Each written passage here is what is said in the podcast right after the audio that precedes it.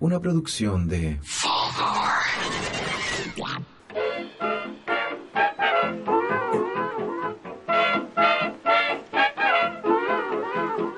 Hey amigos, bienvenidos a un nuevo capítulo de Hablemos de WIT, transmitiendo una vez más desde Fulgor Lab. Hoy día tenemos un capítulo muy especial. Eh, hoy día no vamos a hablar de cannabis, ni de cultivo, ni de extracciones, ni nada por el estilo. Hoy día vamos a dedicarle este capítulo a todas las personas que llevan ya más de un mes dándolo todo en la calle o de donde puedan, pero sé que lo están dando todo. eh, a toda la gente que ha fallecido, que ha perdido la vida, que han perdido sus ojos, eh, que han sufrido vio- violaciones. Eh, eh, ha sido un mes duro, yo creo que para todos. Eh, entonces, como buena flora no nos queríamos quedar fuera de esto y queríamos poder aportar desde nuestro lado y dejar un registro y que se sepa qué es lo que está pasando en Chile.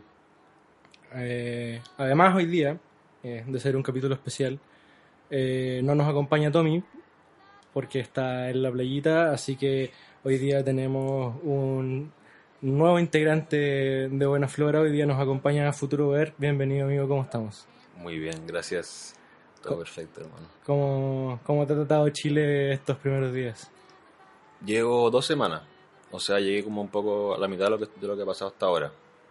Así que antes de, de verlo en vivo, estaba en Suecia, donde vivía previamente, y lo puedo observar como un poco a través de los medios de redes sociales, básicamente, y eh, intentando también buscar mucha información que fuera escrita desde fuera de Chile, como también un poco entender cómo se estaba mirando afuera, cuál era la percepción, el significado de lo que estaba pasando, si tenía que ver con otros movimientos, con un poco la relación con el mundo. Eso me interesó mucho en prim- primer momento. Y también hoy día nos acompañan para complementar este debate y conversación Piero Medone, director de videoclips, Hola. Eh, y Einchin, Aigen. Aigen, perdón, Denise Aigen, a.k.a. Severa. ¿Cómo estás? Bien, ¿y tú? Todo bien, muchas gracias. Bueno.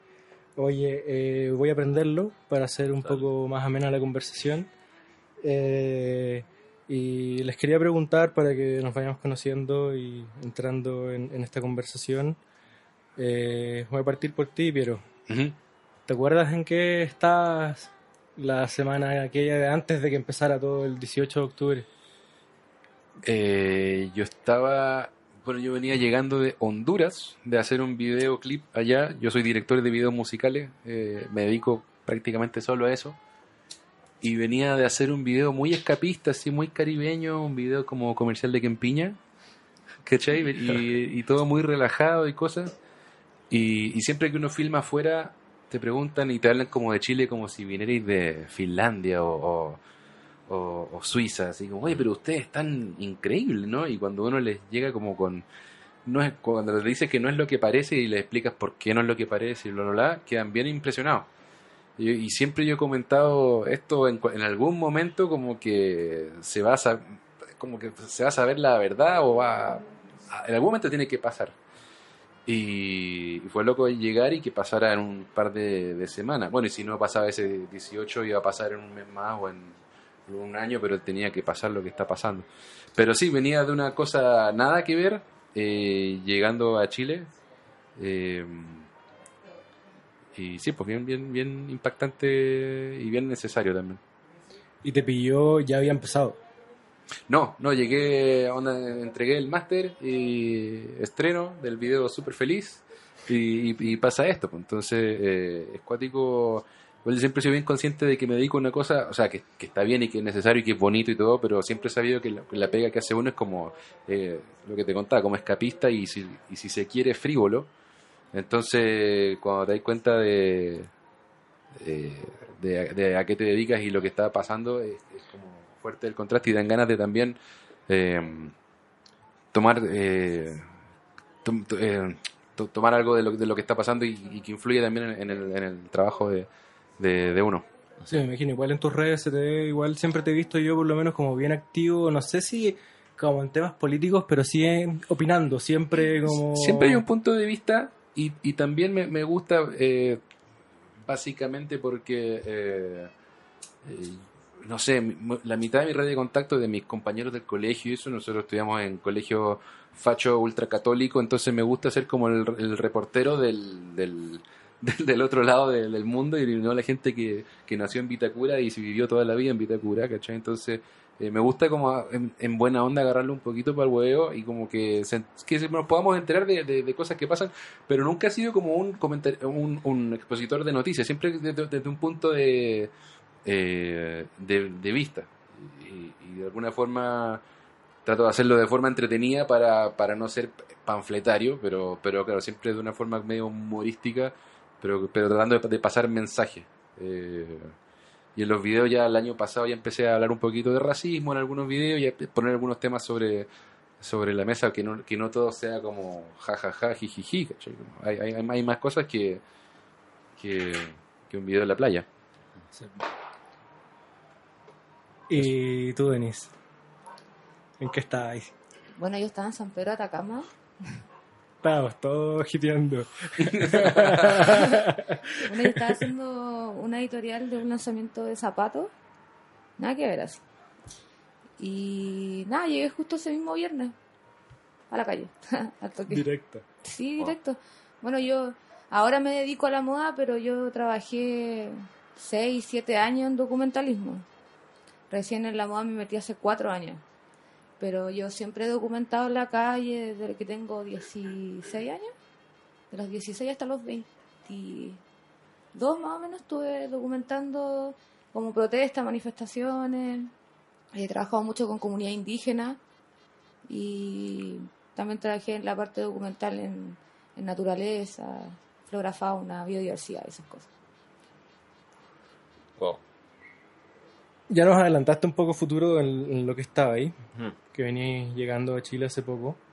Pero, ¿en qué estaba ahí antes de, de llegar a Chile? ¿Cómo, en- de, cómo ha estado tu ¿Cómo me año? pilló? ¿Cómo me pilló el... No me acuerdo el día exactamente qué es lo que estaba pasando, pero sí me, me tocó volviendo de, eh, de un viaje a México durante cinco meses y un mes en Los Ángeles. Había vuelto a Suecia, que es don- donde tenía originalmente mi base, así que estaba como, no sé, volviendo de un viaje largo, en verdad estaba súper perdido de lo que iba a hacer cuando iba a volver a Chile y pasó esto. Entonces igual tomó una significancia súper eh, distinta, como de adelantar mi viaje y volver a, a Chile y quizás como intentar, no sé, por lo menos observarlo humildemente, para entenderlo un poco mejor. Pero de fuera, desde Europa, y tuvo bastante repercusión, yo creo que en todo caso en Suecia hay mucha comunidad chilena, y eso es súper distinto creo que el- todo el resto del mundo, a excepción de quizás Australia, pero en Suecia- aparte de Argentina, etcétera. Pero en- dentro de Europa, Suecia es como el país que tiene la comunidad chilena más grande. De hecho, en Estocolmo hubieron un par de protestas que llegaron más de 5.000 personas en el centro de Estocolmo, guitarreando a los viejos, o sea, todos los exiliados también, dando siempre la lucha allá y están súper conectados con Chile, súper conectados. Oye, y a mí personalmente esto, antes como de entrar en, en lo duro, eh, como que me tocó harto como em- emocionalmente, ¿cachai? Estoy como viviendo un, un proceso... Pronto voy a ser papá, ¿cachai? Entonces como que me, me desestabilizó de, de alguna forma porque también me siento muy comprometido con lo que está pasando, ¿cachai? Entonces, de hecho a la Romy y a mi novia también le pasa lo mismo, es como, bueno, quiero puro estar en la calle, Claro. pero no puedo salir con esta guata de ocho meses, ¿cachai? Y, como- y de una u otra forma, y es notorio como, como se ha metido la angustia, quizás un poco la depre, ¿cachai? Eh, ¿cómo, no sé si a ustedes les ha pasado un poco lo mismo, ¿cómo, les ha tocado a ustedes esto un, de lo- un poco más de, de la parte emocional? A mí, eh, yo soy bien emo, o sea, como que todo me, afecta el clima, me afecta, no, nunca tanto, pero sí, sí, como que reacciono ante las cosas que van pasando y trato de ser lo menos, eh, como se dice ahora, lo menos machito posible, como de que pasa algo y como que de, de, de, de no guardármelo ni de hacerme el valiente ni nada, sino que de como, hay una palabra, pero de, de, este- de sacar afuera, digamos, de, transmutar, bueno, y... mm, No, no era esa. Y, y estoy tratando de, como de, generar en los amigos y en la familia en momentos de, de ok, está la cagada, eh, eh, ¿qué podemos reflexionar y, y no sé si sacar el limpio de una, porque tampoco somos tan brillantes ni inteligentes, pero sí de como eh, generar momentos de, unidad para pasar este, este momento. Mi- mi- mis hermanos también, eh, no- nos llevamos increíble con mi hermano y mis viejos y nos juntamos ahí y hemos tenido una especie de paneles tipo tolerancia cero, eh, donde yo soy lo más izquierdista, marxista. Eh, y, ha sido súper respetuoso y súper bonito generar estos momentos de, de- y qué suerte también tener, tener eso de, de poder eh, dialogar con, con respeto. Pero sí, creo que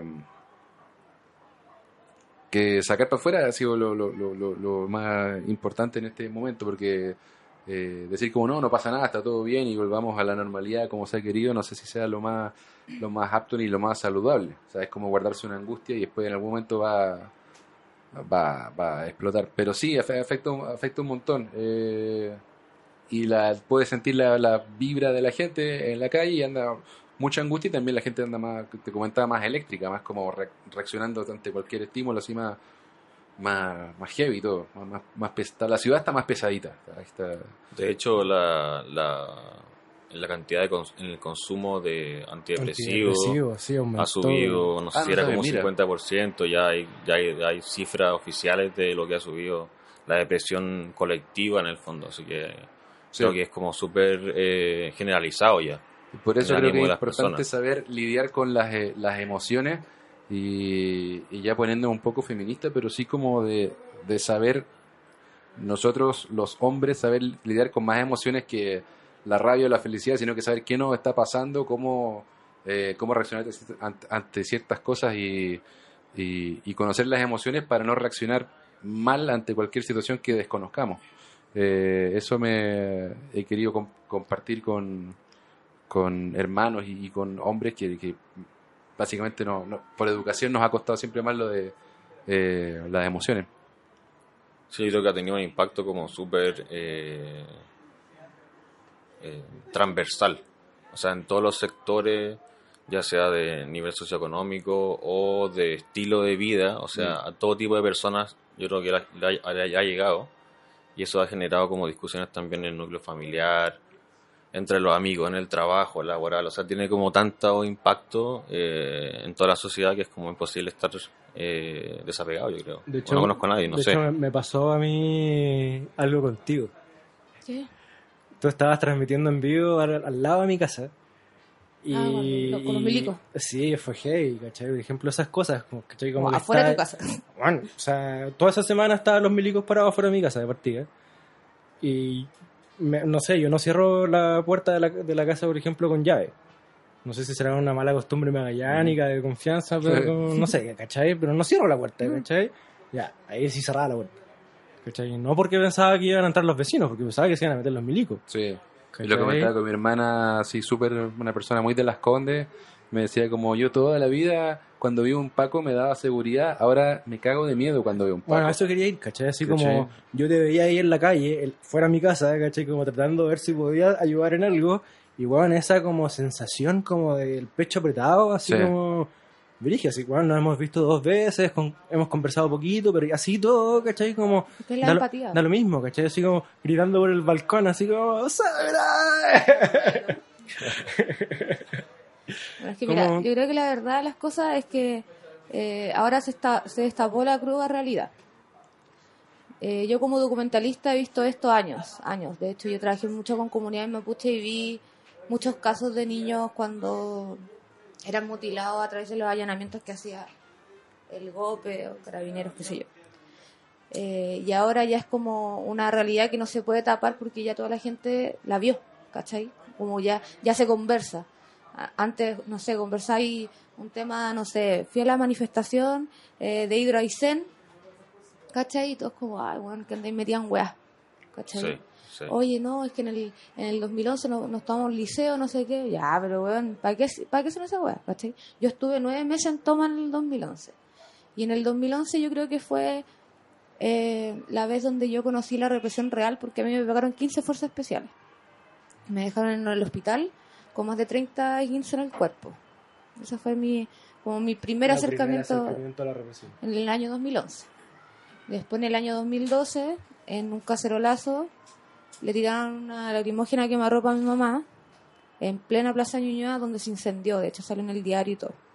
Así a un metro se la tiraron a quemarropa y ella estaba de blanco tocando una cacerola, ¿cachai? Como full paz y se incendió, ¿cachai? Hay fotos de ella en llamas, ¿cachai? Y en el año 2013 fue el primer caso de estallido ocular que hubo en Chile en tiempo de democracia, que él fue mi tío, que le llegó un pinball de los pacos en el ojo. Y, y ahí fue cuando se cambió la normativa de que la policía no podía ser eh, juzgada por fiscalía militar, pues, ¿cachai? Porque todo antes se juzgaba por fiscalía militar, entonces su caso entró en, en Amnistía Internacional y ahí ahora por eso todo esto también se puede denunciar de otra forma, ¿cachai? Entonces yo la represión la he visto... El, que- el primer caso. sí. Claro, la represión la he visto desde siempre y como que siento que ahora no me afecta como antes, ¿cachai? Yo, por ejemplo, ahora no tengo pena. Que igual lo encuentro mucho más peligroso. La normalización de, de lo que está pasando, Claro, o de sea, la realidad. No es que no sienta, pero yo como que lo que siento en este momento es rabia, odio y impotencia, pero trato como de Pero organizarla, tenés ¿cachai? mucho más filtrado tus sentimientos en estos Claro. momentos. Claro, no, Porque- no es nuevo, no es, No es- claro, para mí no es algo nuevo porque siempre lo vi, Sí. ¿cachai? Pero encuentro bacán que la gente ahora pueda tener esa empatía de saber de qué sí pasa, ¿cachai? No porque no te pasa a ti, es que no exista, sino Claro. que existe hace años, ¿cachai? Claro, yo he tenido que explicar a familia y amigos así como, te cuento lo que pasa en la ciudad, eh, pasa que son los pacos los que van a generar la violencia e intimidar a la gente. Y es como, ¿qué? ¿En serio? ¿Cómo es posible? No Y después lo ven y ahora con la cantidad de cámaras que tenemos todos, digamos, se pueden enterar de que, oh, sí, hemos vivido una mentira por 40 años. Y la mentira, digamos, de la televisión y, y un amigo en tu camino y todo eso, y finalmente son gente que no sabe... eh, no sabe hacer lo que tiene que hacer y lo que no tiene que hacer deja la cagada. Eh, eh, bien, bien poderoso. Interesante igual eh, pensar en cuanto a la representación, como tú que tú Sebra que has estado trabajando mucho en esto.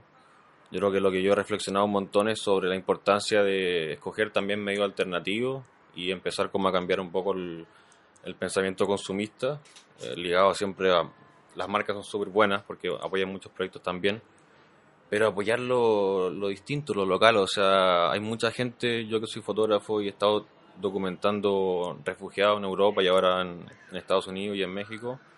Igual siempre me sentí como que es, es muy poco el mercado que hay para contar historias de la vida real, o sea, todo está muy marketeado, todas las narrativas, las películas, incluso los documentales también por, por cómo son los festivales que también son súper eh, patriarcales y colonialistas, sobre todo siempre apuntando a Europa, etcétera. La importancia de empezar a escoger como trabajos de aquí y ojalá gente que no haya tenido la oportunidad anteriormente, o sea, que se abra el mercado también en ese sentido, como de apuntar y consumir de una manera distinta la historia. Sí, bueno, yo, yo creo que el- la televisión, o sea, la- los medios tradicionales de Chile le hicieron un grueso favor a, a, e- a ese, A ese nicho, un poco. O sea, yo creo que hoy día gente que en su vida jamás había pensado en, en algo que no fuera la tele, se han visto obligados a tener que informarse por otro lado, porque Claro, se se dieron visto cuenta como que no- bloqueados en cuanto a lo que pueden acceder Claro, y eso sí. ha sido... es una Le hacen un favor, si, si de todas maneras es eso, es un poco eso. Eh, se escuchan un poquito ahora los, los bocinazos. Descontento. Haciendo la burra. Sí, sí. ¿Son Sí, motos? pues, sí, pues está pasando de todo, pues si estamos aquí. Es que Oye, se estamos supone que a las cerquita 9 del- el cacerolazo todos los días de nuevo. Sí. Mira, Estamos qué bueno. Puntual, puntualísimo. Eso, por ejemplo, también es interesante, cómo se ha normalizado la protesta. Creo que también el acto de la protesta se ha, se ha, vol- se ha vuelto a, a dignificar. O sea, hay- ahora Sí. hay gente que de repente caminando por la calle ver a un tipo con una cacerola. es genial. Sí, es, sí, sí, sí. es lo máximo. Claro, es como- antes era como el, el loquito o lo que sea. Claro, o, o eres el un outcast, loco. o, claro. Ahora O sea, decir ahora no puta se buena, criminaliza. weón. No, No se criminaliza la, la protesta. Y de- desde ningún área, ¿cachai? O sea, ya toda forma de lucha es válida en este momento. ¿Cierto? A mí creo que una de las cosas más lindas de una... Sí, a- para mí es lindo. Creo que el, el rol que, que ha jugado la primera línea en todo este mes, los capuchas, ver esas imágenes como igual como lo, cuando, cuando pasan los carros de bomberos o las ambulancias entre medio de, de la multitud, ¿cachai? Abriéndose para que pasen los, los cabros porque saben que los están resguardando al final. O sea, Claro, día- también ese tipo de mensajes antes no estaban día- representados. Hoy día de verdad la ciudadanía le tiene miedo a los pacos y a los milicos. Sí, pues hay una transformación ¿Cachai? de la moral. Sí, Se Está, está como la, la brújula moral está apuntando a, a, a otro lado que antes era era como, o sea, el que tiene las armas era a que, a que hay que hacerle caso y ahora pareciera que no están así y no, no es una cosa que lo hayamos inventado en Chile. O sea, es una cosa de que está en el aire y en el mundo, lo hablamos con futuro, es como, es como que el mundo es un gran barrio y estamos todos en la misma y desde que desde que uno se pueda hacer amigo por mensajito es que estamos pasando algo tan parecido. O sea, no es casualidad que pasó en Ecuador y después pasó en Chile y ahora está en Colombia y está sigue en, en Hong Kong. incluso Con- por sí. incluso por distintos temas, por distintas luchas. ¿cachai? Sí, básicamente queremos vivir un poquito bien. Si nadie está pidiendo así eh, mucho. O sea, Igual en ese sentido yo encuentro que el lo que está pasando en Chile tiene un significado distinto dentro del mapa mundial por el tema del, del neoliberalismo. O sea, creo Sí. que eso ha- le, ha, le ha dado como cierta significancia que quizás otros movimientos no tenían porque eran más partidistas, eran más del estilo vieja escuela. O sea, se juntaban eh, los sindicatos, etcétera, los partidos también generalmente. Y ahora es como tan tan tan transversal que no sé, se siente como que eh, tiene un significado distinto, mucho más importante y Claro, mucho más como que- enigmático, como como, que que, los nació- medios de comunicación están como intentando entender qué es lo que está pasando sí. y indagando también en el pasado y bueno, entendiendo todo el, todo lo- el tema de los Chicago Boys, eh, Milton Friedman, Guzmán, etcétera. algo, que está- también- algo que se ha tratado de borrar de la historia. Claro, Claro. exactamente. Que aquí se, se probó el sistema neoliberal, acá en Argentina. Sí. Somos los hijos. Sí. No, Pero como ese- los padres. O Es peor. sea, es- Bueno, somos un poco los hijos Somos los ratones de la, Estados la Unidos. jaula, claro. Claro, pero... somos el clon. En ese sentido también es loco porque eh, me ha pasado de viajar mucho y que la gente me diga como nosotros somos estamos muy agringados. Ya sea en Suecia, que eh, hablan mucho en inglés, consumen mucho, no sé, rap y cultura popular de Estados Unidos. Y lugares también como México que la gente te dice como nosotros somos, estamos muy agringados porque vivimos al lado de Estados Unidos y no podemos evitarlo. Decía, no saben, o sea, No, claro. en Chile es otro nivel. Yo siento que de verdad somos los más gringados en todos los sentidos, particularmente económicos. Y no estamos al lado. Y en cómo nos no, aislamos también, en cómo, cómo no conocemos al vecino, cómo nos da miedo todo, es una cosa bien gringa. Sí, también psicológicamente, Sí, sí, sí, sí. culturalmente. En las comidas, por ejemplo, la cantidad de... Yo no, creo que nunca en mi vida he visto un país que tiene tantas cadenas de comida rápida de Estados Unidos, aparte de Estados Unidos. Chile. O sea, sí, o sea, Claro. no quiero decir los nombres, pero Sí, sí, sí. sí. un millón de cadenas rarísimas que son súper raras de ver. O sea, en Europa uno ve McDonald's, Burger King Y ya. y ya y se ven un par más que. Kentucky. Claro. Y ya es como eso. Claro, y, empuja, Chile, y empuja caleta al mercado local. 40 cadenas, 10 de pizza ahora, es una locura, o sea, de verdad que eh, no es particular que esté pasando esto en Chile en este momento histórico, o sea, es súper sincronizado con todo también, es súper como karmático, creo yo. Y yo quería aportar antes que se me fuera que hasta la semana pasada hubo una protesta, o no sé si sigue, pero empezó una protesta en Irán brígido. Sí, en Irán Eh, también por, por empezó- los precios de los combustibles y no sé Sí. qué. Y veía lo que decían los poderosos de cómo todos tratan de darle una explicación a esto que finalmente es solo como déjanos vivir, amigo. Como necesitamos un poquito de, de- de espacio, de un poquito de vida, un poquito de poder pagar las cuentas, no, no, no pedimos mucho más. Y, como el jefe de los milicos de Irán o algo así era como, no, esto es una estrategia de está controlado desde afuera y son los son otros países y no sé qué y como que en todos lados le Los echan la mismos culpa discursos, al sí. y son los mismos discursos Los mismos discursos, de- si son de copiar, pegar, copiar, Es- es pegar. copiar pegar entonces Y no es eh, de ahora, si tú ponías a Piñera al lado de Pinochet Es lo mismo, y dicen lo mismo. sí, po. Y lo más probable es que en Colombia van a decir que nosotros estamos dirigiendo todavía.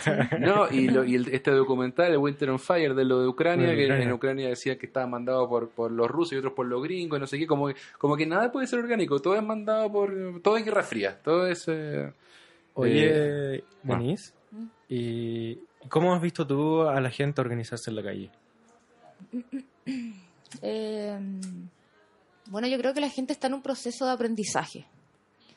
Yo creo que están aprendiendo a observar y a poner en práctica las cosas que ellos ven. A ser críticos. Claro. M- No sé si críticos como pensamiento, porque igual me ha tocado ver de que de repente no cachan mucho como, como la bola política de lo que está pasando. Porque igual es súper difícil porque el lenguaje que también se ha creado a través de la prensa eh, es un lenguaje muy elitista. Entonces no es un lenguaje que puede llegar a un cabro de la población, ¿cachai? Entonces, pero ellos saben que la agua está mal, ¿cachai? Que, la- que- que no está funcionando. Entonces, de a poco hay mucha gente que está educando a través de asambleas, bueno, los famosos cabildos Ajá. que están saliendo ahora, eh, para que el cabro que no tiene una educación que tiene una persona de clase media o clase alta pueda lograr entender por qué está pasando lo que está pasando. Ellos simplemente lo viven, ¿cachai? No, no, hay, no existe un análisis de por qué pasan esta weá Lo sienten. lo sienten, ellos, a ellos les llega, porque siempre el que pierde es el pobre, siempre. Sí. Entonces, eh, ellos, no sé, pues por ejemplo, yo me he dado cuenta, bueno, hay mucha gente que viene de sectores periféricos ¿En el hacia el centro, donde en sus barrios sí existe el saludar al vecino, ¿cachai? Eh, que se conocen desde años y que siguen en lo mismo. Entonces es otra, es otra volada comparado con otras comunas, ¿cachai? Entonces, ellos también tienen eso de, de cuidar a su gente. Y eso es lo que yo más veo en el centro, como eh, los cabros cuidan a la gente, ¿cachai? Sobre todo los de la primera línea. Pero no es como que la primera línea eh, tiene como, como una preparación No, para poder claro. llegar a la primera línea, sino que ellos están canalizando su odio y a través de lo que van viendo es lo que ellos van aprendiendo y es lo que después el otro aprende y ahora ya no es una primera línea, son como seis, ¿cachai? Sí. Entonces, y ahí se van turnando y qué sé yo, y eso es como, como lo que dice el, el dicho, en la calle sin permiso, yo me educo y organizo. Es así.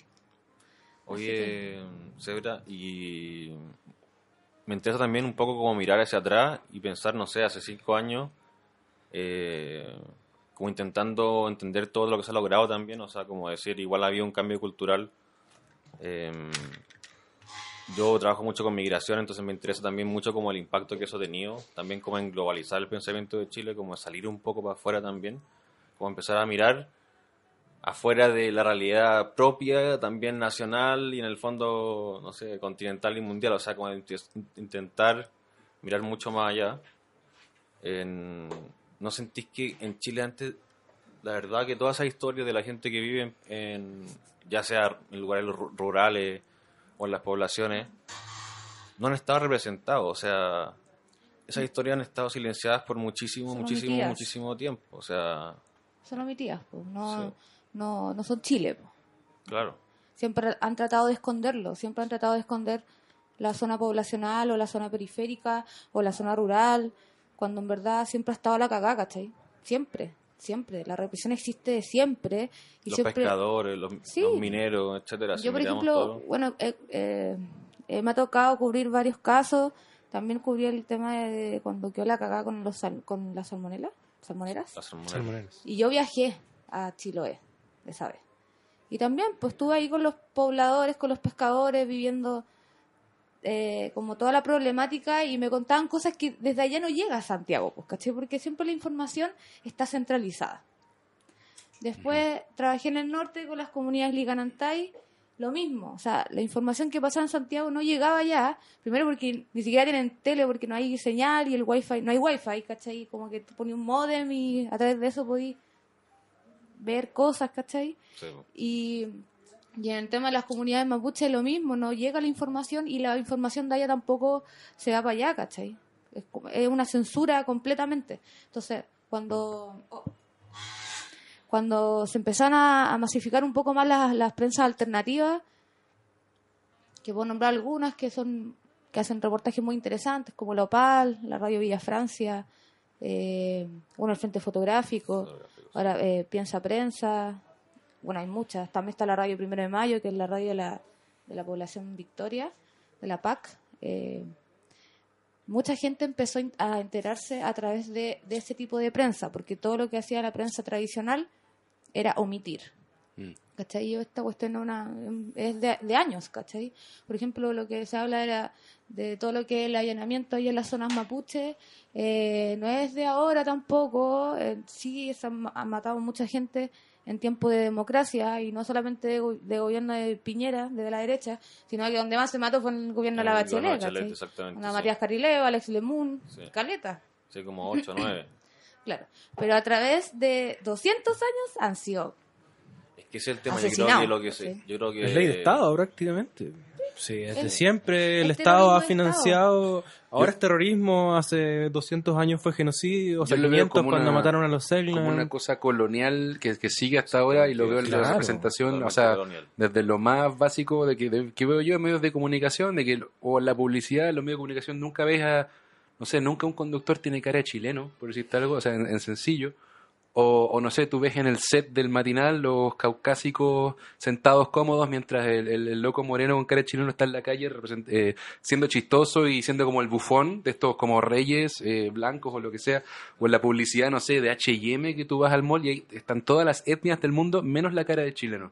No hay nadie que tenga cara de Alexis Sánchez, por decirte algo. Creo que estoy sin sonido. ¿No se escucha igual? ¿Se escucha mucho más bajo igual? Sí, es verdad. ¿Aló? como que Oye. yo no te escuchaba. Aló, aló, aló, aló. Ahí Pa- sí, ahí sí. ahí volvió. volvió. Sí, no, que estáis comentando sobre H&M. Entonces hay, hay Que como una es negación de- de- del Eso es- chileno eso que, que es- siempre se ha tratado de, de como de no existes, ¿cachai? No, no existes Claro. en ninguna parte, no estás ni en, ni en los medios, ni en la publicidad, ni, en, en nada te puedes reflejar, entonces te, te están, te están omitiendo desde el desde lo, lo más como real que me decís tú hasta lo más hasta desde la- el mundo de moda y publicidad y Claro. todo eso me acuerdo por una campaña de, de Adidas que tuvimos que hacer había un runner que era un buen máquina pero por tenían que tenían que reportarle a, a Alemania y fue como no este tiene mucha cara de chileno llevaron un ruso así como con pinta cerrón y, fue- y no tenía ni un brillo ¿cachai? Era como Por lo Sí. general los traen de afuera, pues. Hacen Claro. la campaña acá. claro claro, sí, claro. sí. entonces hay como un- Pero eso es lo loco, porque no sé, yo viviendo en Suecia, tú veis la publicidad de, una- de un, de, un, de, ese- de H&M, un comercial, etcétera. En general la gente tiene cara de sueco. Entonces, Absolutamente. para mí viviendo allá y después venir a Chile y ver la misma publicidad es como, aquí hay algo raro, o sea, ¿de qué estamos hablando? Sí, Porque son la misma, la misma persona está representada en ambos países que son de culturas completamente No, distintas, o sea, es ridículo. Están presentados todos, hasta el Compequitas, el indio, el no sé qué. pero para no- ellos, por pero ejemplo, también es loco el- venir para acá y sí, ver eso. Para la gente de allá y pensar que todo va a estar como con desde otro ángulo y no. realmente llegar a Chile y ver como que es todo igual. Sí, sí, sí. Son las mismas campañas, o sea, no están globalizando en cuanto a las caras, o sea, quieren que tengamos como un estándar global de lo que es como aceptado, o sea, una- es una locura. Es objetivizar la belleza. Es totalmente colonial, ese es el Y es tema. súper subjetiva. totalmente colonial. Claro, y, a- y anularnos nuestros propios, no sé, eh, rasgos o, o nuestras propias bellezas no, lo, lo- lo está anulando a que tenemos que admirar otra cosa, querer ser una cosa Chile que, que uno no es. eh, es muy diverso. O sea, aparte en Chile eso también es lo loco. O sea, es Claro. muy diverso en cuanto a... Hoy en día hay de todo, de todo tipo de personas. Sí, no, y el, y el mestizaje también, pues entonces Sí, sí. pretender ser una sola cosa es una locura. Eh, y es bien triste en ese lado cuando yo trabajo en, en comerciales y eso, que, que todo, todo tiene que ser siempre igual. Y lo encuentro medio, medio anacrónico también. Como que, o sea, no sé, alguna vez pudimos tener algún ideal de alguna cosa, pero ahora que está el mundo abierto completamente a un clic, todo el planeta, pretender ser eh, una sola cosa, uniformarnos, se me hace medio, medio triste. Eso desde el lado eh, frívolo y pasa, la, la no representación está desde en, en todos los, espectros. Sí, Oye, cuéntanos. ya nos va quedando menos tiempo. Eh, y hay una weá que a mí me, me persigue siempre porque creo que es, es peor de lo que se ve. Eh, y quería aprovechar esta oportunidad de que hay distintas visiones para ver qué nos pueden transmitir. Con respecto a las violaciones a los derechos humanos, yo creo que incluso con los reportes oficiales, no del gobierno obviamente, pero sí del instituto y, y demás, es, creo que se está quedando corto. Y se va a quedar corto con lo que de verdad está pasando a nivel Sí. de, de- Sí. de represión. Eh, ¿Cómo creen ustedes que va a estar la cosa? ¿Cómo se va a desenvolver ¿cómo- todo? Está complicado ese tema, yo creo que está difícil como predecir un poco. Está todo también inestable y a veces parece que va para bien y a veces parece que va más para más pa mal. No sé cómo sienten ustedes. Yo creo que.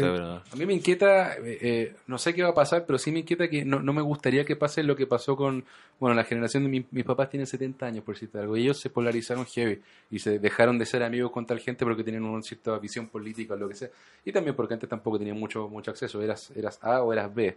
Eh, Claro. Creo que nuestra generación no puede, no, no, no debiera caer en una cosa así de separarnos y... eh, y, y creo que no, no, no, no podría pasar eso tampoco por la cantidad de información que, que hay. Entonces siento que tenemos una gran oportunidad de no hacernos los hueones ante las cosas que pasan, ¿cachai? Y desde este espacio de poder generar conversación y, y ya es ya esto es no hacernos los hueones y, y generar un... eh, sacarle bien la foto al, al- momento, que no se pueda distorsionar, que haya el, el menos espacio posible para parcialidades. Eh, creo que es importante la misión como comunicadores que podamos tener un, eh, yo no sé, yo por ejemplo, no sé si les comenté, yo me, tuve que operar de, los ojos momentos antes de las marchas y que no pudiera nada, pero sí me puse, pude hacer un, video musical. eh, no sé si, sí, es, es antipaco, porque mu- muestra la- Pero ni siquiera antipaco, es una fotografía de lo que son, ¿cachai? No, no- no hay nada ni siquiera editorial. Es, eh, de- de demostrar eso y un es, es- bueno, no- no- es para Alex Ambanter, hicimos un video de una canción que el loco, bueno, lo, lo, lo odia por, por muchísimo. Vampiro, ¿no? a Paco Vampiro, sí, lo- lo- me tocó editarlo a mí. Eh, a- aparte bacán porque lo, lo, admiro mucho a él y cosas, entonces fue como, loco, yo de baño, la weá. Y mientras él mezclaba el tema yo pude editar. Y era nada, era hacer algo para no quedarme frustrado en mi casa, solo viendo Chilevisión. Entonces fue como pro- proponer de alguna forma y dejar la foto hecha. Y para mí era importante porque este loco tiene un alcance y, y ya que, si no sé, si la prensa chilena nos va a censurar, puta, por la- afuera no, no... Y aparte afuera hasta por el morbo, así como estos países del tercer mundo, ¿en qué están? ¿Cachai? Pueden verlo hasta con morbo y mostrarlo desde ahí. Eh, pero sí, no, no podemos hacernos los lesos y tenemos, creo que tenemos una gran oportunidad para crear desde este eh, eh, momento. Y, y quisiera hacer una crítica a no glamorizar el momento, o sea, a no creer que como que esto es tan cool que esté pasando. Es como, no, colega, no es cool, está la cagá, ¿cachai? Tenemos que hacernos cargo de, eh, de, de, de eso. Después puede que sea cool, ahora no es cool, ¿cachai? ¿Tú, Sabra, cómo te sientes? Eh, bueno, yo creo que no tenemos que llegar al punto de normalizar las violaciones a los derechos humanos y que hay que visibilizarlas porque son súper graves los casos que hay. Eh, hay muchos, ya llevamos más de 20 asesinatos. Eh, no sé cuál es la, el, el número exacto de violaciones sexuales, eh, torturados, calcinados. Eh, Heridos, ojo. mutilados, sí. sin ojo, caleta. Eh, entonces yo creo que eso no lo tenemos que normalizar porque es súper grave. Eh, es como casi vivir lo mismo que se vivía en dictadura. Sé que no puedo compararlo porque en tiempo de dictadura no podías salir a la calle porque te mataban, así como corte y fome. ¿Cachai? Pero se están repitiendo los mismos patrones que se hacían en dictadura. Por ejemplo, ayer yo igual me estremecí mucho, creo que ahí fue cuando me afectó mucho ver la noticia de la fotógrafa, que había aparecido muerta en raras circunstancias y que no estaba ni su computador ni su cámara en la casa. sus papeles. claro. Entonces me puse a comparar como ya en tiempo de dictadura, cuando quemaron al fotógrafo Rodrigo, junto a, la- a su novia Carmen. Entonces, como que se repetía la misma historia, ¿cachai? O los temas de cuando se llevan detenido a alguien ilegalmente y te llevan un retén y te violan dos horas y después te dejan tirado, ¿cachai? Como eso está pasando ahora, pues, en tiempo de Sí. democracia. Antes era Perdón. antes era mucho más brígido en tiempo de dictadura porque no, no salía la información. De Ahora verdad nosotros tenemos las redes sociales. Ahí en, esa- en esos años tú no sabías si era verdad o no era Mm. verdad, o no podíais hablarlo, ¿cachai? Porque si lo Claro. hablabais tenéis persecución política, y es lo que está pasando también ahora, ¿cachai? Existe la persecución política. Hay gente que mueve en masa, está siendo perseguida. Sí. A mí me han llegado amenazas, yo he tenido seguimiento, no puedo andar sola a la calle. Eh, y eso está pasando ahora, en donde supuestamente tenemos un país libre, laico, y no es así, pues, ¿cachai? Entonces yo creo que hay que tener mucho ojo con las violaciones a los derechos humanos y, y no podemos seguir, o sea, no podemos dejar que eso pase. O sea, las manifestaciones de este mes, o sea, ya pasaba esto que el, ciertos líderes eran morían en extrañas circunstancias, con balas locas, aparecieron ahorcados. Valdés como me estáis sí. Entonces, creo que también tenemos que eh, asumir lo, lo, lo para atrás que no quisimos eh, eh, ver también. Exactamente, es lo que iba a decir anteriormente. Yo creo que también es interesante mirar para atrás. No solamente para adelante como de manera utópica, de qué vamos a construir, etcétera, porque la construcción no se genera como de un día para otro. No, yo Y tiene un proceso que también es largo, o sea, es como asumir, eh, Enfrentar las que esto loco. es la normalidad y que ese tipo de cosas, uno dice, "Ah, ya, ok, es normal porque ha pasado un mes, pero realmente toma mucho más tiempo.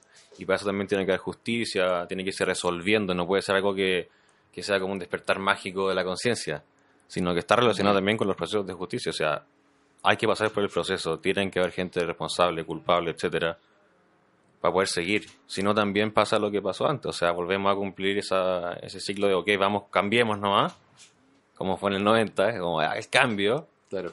sin realmente preocuparnos nada. O sea, hay países de África que han llevado a sus líderes a la Corte Intera- Interamericana, etcétera, y han sido juzgados y han sido condenados, etcétera, y nosotros realmente no teníamos nada que jactarnos. O sea, todos los triunfos fueron casi triunfos morales, con todos, con Víctor Jara, etcétera, de realmente como ya, aunque si 30 años después encontraba algo, te pagamos una plata. Claro. Sí, o po. hasta el día de hoy se dice que Allende se mató, ¿cachai? Sí, pues, o sea, O sea, claro, la, la concepción de, lo- de todo lo que ha pasado en Chile Nosotros no ha no- sido realmente mencionado. Es como que, es en estos momentos no tenemos la justicia a nuestro lado, No, no, ¿cachai? Entonces yo creo que por eso es muy importante la justicia popular, exacto. las formas de lucha, de no dejar la calle. Eso genera presión. Para Genera que pueda presión. hacer algo también quizás legal, por decirlo de cierta Claro. manera. O sea, yo- eventualmente. el otro día igual me impactó ver eh, un post que habían subido de, de un juez o un fiscal, no me acuerdo, que salía como la foto, no queremos que desaparezca porque es el único que está... Mm, sí. que está llegando la batalla. Claro, y fue como, bueno, o sea, ya estamos llegando a ese nivel, que ya hay un caso que pasó en Argentina del fiscal que mataron. Sí, Sí. Entonces, es- yo creo que es todo demasiado grave. Entonces, en el momento que nosotros bajemos los brazos, vamos a perder lo único que tenemos. Claro. Porque la justicia en este momento no existe. O sea, Que la gente también idealiza Paco- la justicia, pues como que dejémoselo a ellos. claro, así como... Como si ellos fueran un, un ente vienen separado de la sociedad. Como... el de Derechos Humanos, van a Claro. con nosotros, viene Vengan a salvarnos, claro. Internacional y Piñera sale desmintiendo todo el informe, ¿cachai? Entonces, no y amnistía son justicia. 10 personas en una oficina con cueva, o sea, la gente también a eso me refiero, idealiza como que fuera un, Como, wow, bueno, no sé, un- una, una armada de hombres a salvarlo y es como, No. son 10 personas que son abogados que probablemente no ganan muy buena plata, que son de afuera y de Chile y les pagan Claro, eso es, ¿cachai? un Como... informe para visivali- Exacto. visibilizar Sí. lo que realmente está pasando, Sí, ¿cachai? observan, Pero no es que nos vayan a salvar. Entonces eso también la gente tiene que tenerlo claro. Claro, porque Y la- no los la obliga a justicia- hacer nada. Nada, Nada. nada, ¿no? Y el gobierno lo desmiente, ¿cachai? O sea, además ya se los pasa por donde... Sí.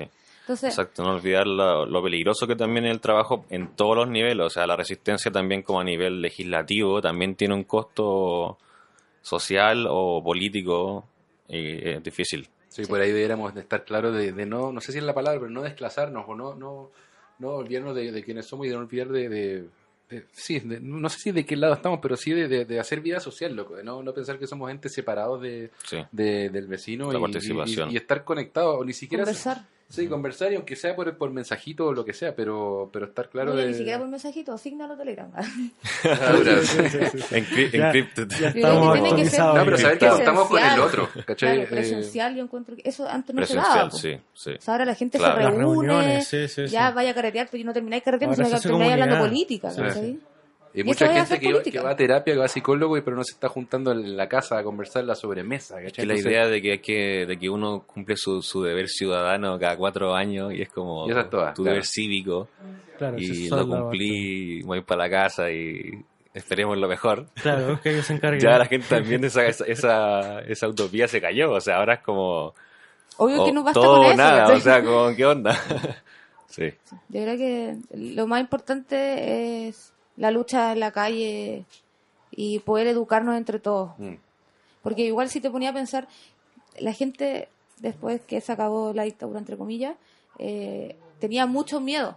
¿cachai? Por eso se da eso de que la gente Sí, no hablaba con el vecino, sí, sí. porque en tiempo de dictadura tu vecino te entregaba la CNI, pues, ¿cachai? No, sí, y- Entonces, y se ve incluso dentro de las familias como, Claro, o sea- como viven con un miedo por cualquier cosa X. Y es, y es entendible, o sea, fueron 17 años eh, donde mucha gente perdió a sus familiares o fueron torturados, o Villa Grimaldi, todas las mujeres que pasaron por Villa Grimaldi fueron violadas, Y una de las personas que pasó por ahí fue la Bachelet con su madre, o sea, que también Sí. quede claro Sí. que la no sé cómo puede ser una mujer tan insensible esa mujer.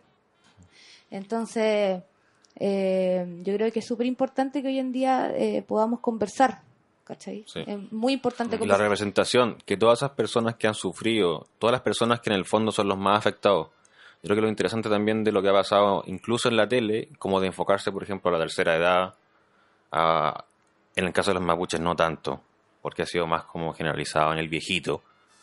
Pero dentro de eso, de contar historias de personas distintas a la realidad también de los jóvenes, o sea, también los jóvenes, yo no sé, tengo 30 años, me considero también millennial dentro de todo, como de cambiar también el enfoque y abrir los espacios a, la- a las personas que realmente son afectadas. O sea, creo que eso como, como, como personas que generamos contenido, ya sea en las redes, documental, la televisión, etcétera, apuntar a contar esas historias para poder seguir generando más empatía. Porque la empatía tampoco es algo que uno, uno como que ya me di cuenta. Lo vi, vi tres artículos y me di cuenta que la empatía, porque también la gente hoy en día, mientras más jóvenes, tienden a idealizar. O sea, ven algo y dicen, ya lo entendí. Y los procesos son súper largos. Súper largos. Uno, se puede demorar, no sé, 5 o 10 años en, en realmente empatizar de una manera, no sé, eh, más grande y poder entender. Y eso no, ha- no sucedido. Creo que nosotros, me, me encanta ver ahora en Chile gente que está documentando personas normales, por decirlo de cierta manera. Suena horrible la palabra normal, pero gente de la calle, etcétera, todo tipo de personas. Y eso creo que ha sido como clave. La representación ha cambiado bastante. Sí, sí, sí. O sea, desde LGTB a viejitos, a migrantes también, sobre todo, a mí, me interesa muchísimo eso. Pero eso creo que sería lo más lindo de que siga sucediendo y poder como diversificar la historia en el fondo, que no sea tan Claro, colonial. la- las mal llamadas minorías hoy día encontraron una voz. Exacto. Se pudieron organizar gracias a todo lo que está pasando y están sacando la voz. Y no hay que perder eso. Los fotógrafos, todo, todo, Oye, todos amigos. están... Sí, Es que era es lo hora. bonito. Este era el Era momento. hora, sí, eran muchos años ya. 30 Oye. años. De hacerse el, el- el Larry. Más de Se- 30 años, porque realmente en Bueno, la sí, dictadura no significó, o sea, el fin de la dictadura. no, no no significó nada en algunos términos. pues. También como bajarle un poco el, el- ese momento, ¿cachai? Como que de repente en Chile pensamos que eso fue como, todavía sentimos que fue un cambio. De Y lo no fue, sé, pero, fue un cambio de- de- de- de la militarización pero en otras cosas eso, no. O sea, mentalidad es la Tenemos misma. la, tenemos la constitución que hizo Jaime Guzmán. Exacto. O sea, realmente no son 30 años, son 45, ¿no? Del 73. Claro. O sea, son, es mucho más. Es mucho más. O sea, Oye, amigos, se nos está acabando el tiempo. Uh, Bu. Eh, pero se pueden volver a abrir oportunidades para seguir conversando. Pero para terminar, quería que nuestros invitados pudieran dejar algún mensaje para nuestros amigos. ¿Sabera? Eh, nada, mandarle fuerza a toda la gente que está en la calle, ya sea en el centro o en sectores más conflictivos, como a mí me ha tocado verlo en la Hormida, que no estamos hablando de perdigones, estamos hablando de balas reales. Ahí los pacos tiran balas reales. Y no solamente ahora, sino que para todos los 11 de septiembre todos los años, para Sí. todos los 29 de marzo, días como combatientes. Eh, están viviendo una dura represión día y noche. Bueno, no solamente en la Hormida, en La Pintana también, en, en las parcelas y en Maipú, en San Beca, la Araucanía. la Araucanía, puf, de La toda la vida de nuevo. de toda la vida y, y también que haga- nos demos cuenta que Santiago Centro no es solamente Chile, sino que en todas las regiones se está dando una lucha popular y Y en el mundo. bueno, en el mundo. Porque ahora Y- estamos solidarizando de verdad con otros movimientos también de Primera vez manera... que damos el ejemplo bien, weón. Sí, pues. Sí, pues, siempre que veíamos cosas decíamos, no, ¿por qué eso? No, Onda el Jumbo, Es- no, ¿por qué es- no es el. Jumbo así? Onda. Claro. Entonces, yo creo que, claro, lo que se está dando a nivel latinoamericano también es lo que dejó la Operación Cóndor. Entonces ahora se están parando todos los pueblos y nada, también un, un- mandarle mucha fuerza a la gente de Bolivia, que ahí está Brígido. Está uf, duro. brigio, brigio, brigio, que se les viene súper duro. Y, y se sabe pues, que está todo manipulado por los gringos. Una vez más. pues. Una vez más, hicieron lo suyo. Una vez más. Sí. ¿Futuro? Pero dale Ah, sí, no, que creo que. O sea, una cosa que me inquieta a mí, no sé si será algo muy relevante, pero creo que tenemos también la oportunidad de dejar de pensar. O sea, si queremos, está la opción también, pero de- podemos dejar de pensar como nuestros padres, que nuestros padres fueron educados por gente que nació en 1900. ¿cachai? Entonces, es otro planeta al que pertenecen, son otros ideales, son, son otras cosas que pasaron. Entonces, no es para hacerme el, el millennial, soy súper loco, pero de verdad podemos pensar por nosotros mismos y hacer nuestro propio, eh, un término que me gusta, pero nuestra propia brújula moral, ¿cachai? De, de- de poder pensar por nosotros mismos y no necesariamente seguir replicando lo que, lo que, lo que escuchamos y porque nos conviene. Seguir replicando el modelo. Sí, pues. En Igual, todos los igual uno, sentidos. uno aprende de los viejos. Sí, obvio, hay que Claro, sacar lecciones. sí. Totalmente. Mi respeto a varios Sí. viejos. Pero, y, y sobre eso sacar nuestros propios aprendizajes. eh, Yo creo que esa es la clave. Y no Mucha ser una no- no fotocopia de. tiempo y si poder proyectar un pensamiento hacia futuro más que, que romantizar el pasado, porque si no vamos a romantizar a, qué sé yo, a los romanos, lo que sea, y tenían la pura cagada. Entonces tenemos que seguir para un lado mm, mejor y, y de ahí a ver si, si tenemos algunas ideas que puedan eh, prevalecer y en vez de seguir repitiendo conductas del, del, siglo XIX. Creo que lo que, no sé, lo, lo que más se me viene a la cabeza es como siempre o por mucho tiempo eh, sentía que mm, como tener tanto cuidado por uno mismo era que es algo como hedonista, como algo de, ah, quiero hacer, quiero solamente como tener placer, pero lo que más me ha, me ha resaltado es como el tema de la salud mental igual, en el sentido de como aprender a, a quererse a uno mismo, que también uno se pone así como, como que uno lo da todo, y uno le da todo al sistema, y de repente uno revienta. Uno revienta. Sí. Como de cuidarse de decir como no, o sea, No está no sé, bien. bajarle un, Sí, sí. un- par de cambios Claro. al auto, así como para andar un poquito más lento. Y dejar de sentir esa Sin la culpa, intensidad, o sea, o sea, sin necesariamente tener que como desligarse de la intensidad también del movimiento, pero cuidarse, o sea, como que es bacán eso que la gente diga como cuídense, como que te digan así como cuídense con una intención distinta. Claro, ya está asumido que esto va a durar un tiempo. Sí. Bueno. Harto, yo creo. ¿cachai? Entonces, claro, al final hay que, hay que aguantar. Sí, pues, y si, y si hay que dejar también de consumir redes sociales, también no es como glorificar todo, o sea, no es como que porque ahora puedo ver todas las cosas en Instagram, como que Instagram es la mega de la información, porque tampoco lo es, o sea, también eh, todas estas plataformas están eh, súper intensamente planificadas, por decirlo de cierta manera, o sea, están curadas como para generar también ciertas emociones de enojo, de tristeza, de depresión eh, tiene un lado súper positivo, pero también a eso me refiero, como cuidarse en todos los sentidos, o sea, tomar también los espacios para pensar, para reflexionar, porque eso también es lo que tienen los viejos que nosotros no tenemos.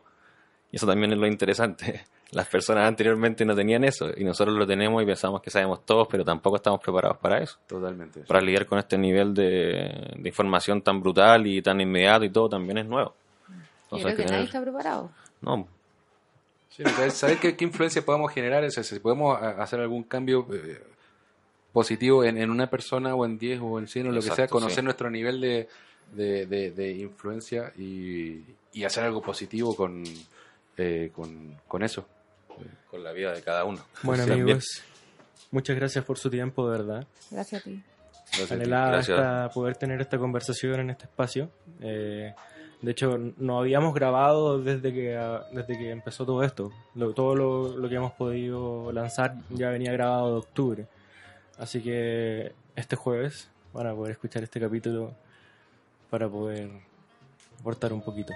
Así que muchas gracias chicos por su tiempo, muchas gracias a todos los amigos por Gracias escuchar. por la plataforma, hermano. Se aprecia mucho. Muchas Muchas gracias, por gracias, estar hermano. aquí con nosotros. Y bueno, muchas gracias por escucharnos. Todos invitados a buenaflora.com y cuídense amigos. Adiós. Chao. Chao.